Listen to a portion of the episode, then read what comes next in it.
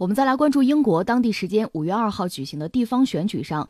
对脱欧僵局感到失望的英国选民成群结队地抛弃了特蕾莎梅领导的保守党。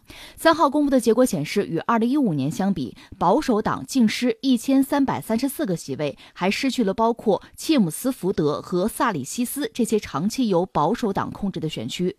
保守党的溃败并不令人意外，但是 BBC 分析称，失去的席位之多令政府失去了威信，将会造成更大的伤害。许多活动人士还指明，特蕾莎梅处理脱欧的方。方式是问题的根源。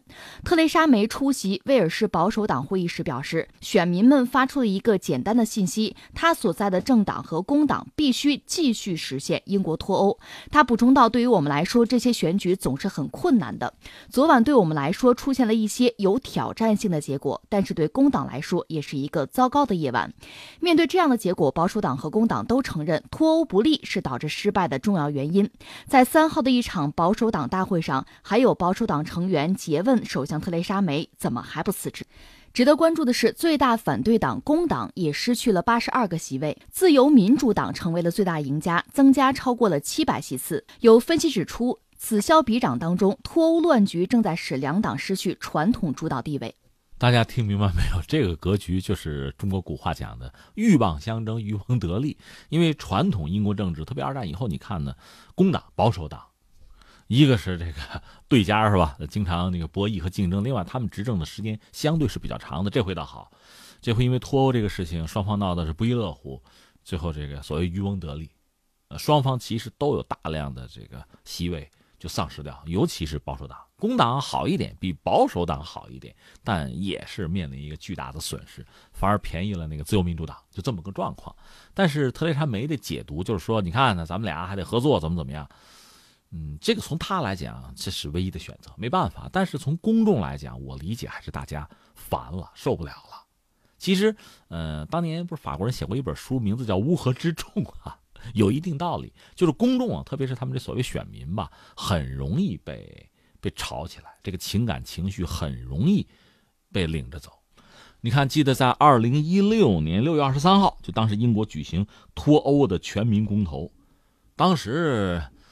就是作为首相哈，卡梅伦，他后来也坦诚，他也没觉得是这个结果，就大家就嚷嚷嚷嚷，咱公投一下吧。所以他当时判断就失误，他觉得没有问题，脱不了，大多数人不会支持脱欧的。但是在很多政治团体的忽悠之下，那么公众投票，呃，不是每个人都愿意投票啊。反正参与投票的最后这个得出来的结果是百分之五十二的人支持脱欧。那支持留在欧盟的是百分之四十八嘛？居然是这个结果。最后卡梅隆干脆我辞职了吧，他把这事惹了，他辞职了。接下来就是特蕾莎梅上台，他是坚定的认为要脱欧的，因为我们讲过，以前我们多次分析过，到底脱欧不脱欧对英国本身利大还是弊大，这个仁者见仁，智者见智。但是在当时的时候，那脱欧的民众支持脱欧、理解脱欧的民众是相对多一点。可是没拖干净，到现在这个问题没有解决，而且你拖的时间越长呢，那公众你看有焦虑的，有愤怒的，另外呢，在经济上是有损失的。英国现在这个状况确实让大家觉得不乐观，而且你说什么时候给我个痛快吧，给我个结果吧，拖还是不拖？最后咱正常过日子吧。这个不正常，这个状况持续到什么时间为止不知道，这就很要命了，因为。老百姓的生活，包括很多企业的这个经营，那是需要一个稳定的日常的生活的。总在这种不正常的状态下，那到什么时候是个头？那现在我们看到公众等于说又用选票表达了自己的情绪，连保守党带工党，那我都受不了，不能忍啊！给我个痛快，要求的是这个东西。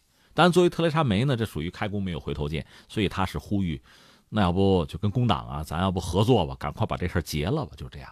但这个事儿真的不容易解，那我只能说一个旁观者，我看啊，大家可能跟我想的是一样。咱们旁观者看英国脱欧这个事儿吧，没法利索，它涉及到几个问题啊。我们就不说美国的因素啊，欧盟的因素都不说，就说英国本身的因素。它叫什么？叫大不列颠及北爱尔兰联合王国，它是个联合王国。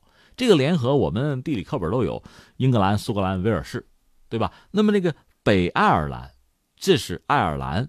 那个岛啊，一部分，爱尔兰是一个独立的国家，而北爱尔兰呢，它是联合王国的一部分。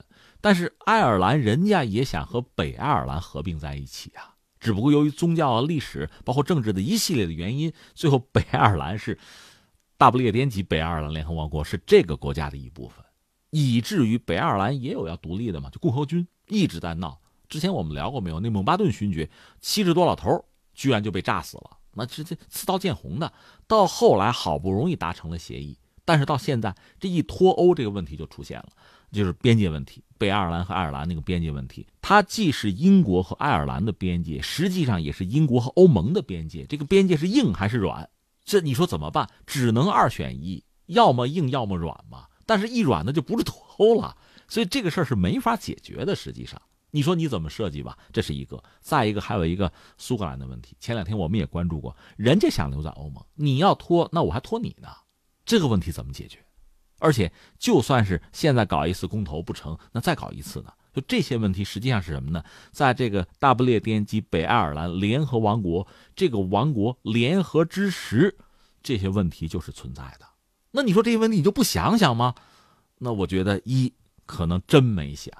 当时大家忙着拖公投，没想到有这么大的麻烦，可能是。再就是有聪明人可能想到了，但是也许由于自己这个政党啊、团体的利益，有意的去忽略它。那只有这么两种解释：要么你根本就没想到，要么你想到了，你别吭声。所以现在这个一团乱麻呀，就是这么搅和在一起了。我注意到特蕾莎梅在五号也是呼吁工党能够早日达成共识。另外呢，英国工党党魁科尔宾也是表示说，必须要打破僵局，达成脱欧协议。可以说，现在工党和保守党要达成协议的愿望是非常迫切的。那么，这个迫切的情绪对于达成脱欧协议能够起到多大的作用呢？呃，你这个问题问的很有意思。有句话叫什么“形势比人强”。现在到了这样一个状况，就等于说再耗下去，呃，保守党和工党，这真是两败俱伤。而且对国家确实也不利，所以有没有可能利用这个事儿，双方都是双输的结局嘛？促一下有没有可能达成协议？反正比以前可能性似乎看着要大一点。嗯，总而言之吧，就像就像人离婚一样，有时候非要闹到双方都遍体鳞伤了，才认清大局、认清形势，呃，觉得疼了，可能才才能解决问题。但谁也不希望出现这个局面。但是刚才我说的这些问题，你还是没绕过去。一个就涉及到这个。北爱尔兰那个边界问题，你到底怎么着？还有一个就是苏格兰 这个怎么着？这些问题恐怕也不是这两党达成个一致就能解决的。甚至我看到，就他们一些学者都提出来，这一国两制可能是个思路，就是就是求同存异吧。你一定要想办法完成一个就一以贯之的一刀切的这么一个路径，很难。那这个时候就是你承认这个不同，能不能求同存异？但这个事情纯英国自己说了也不算，还需要涉及到欧盟，还涉及到北爱尔兰和这个苏格兰，但是可能真的是很难，因为对他们来讲，真的是一国里边就是两制或者多制这个做法，作为那个强硬脱欧派人士是不能接受的，麻烦还是在。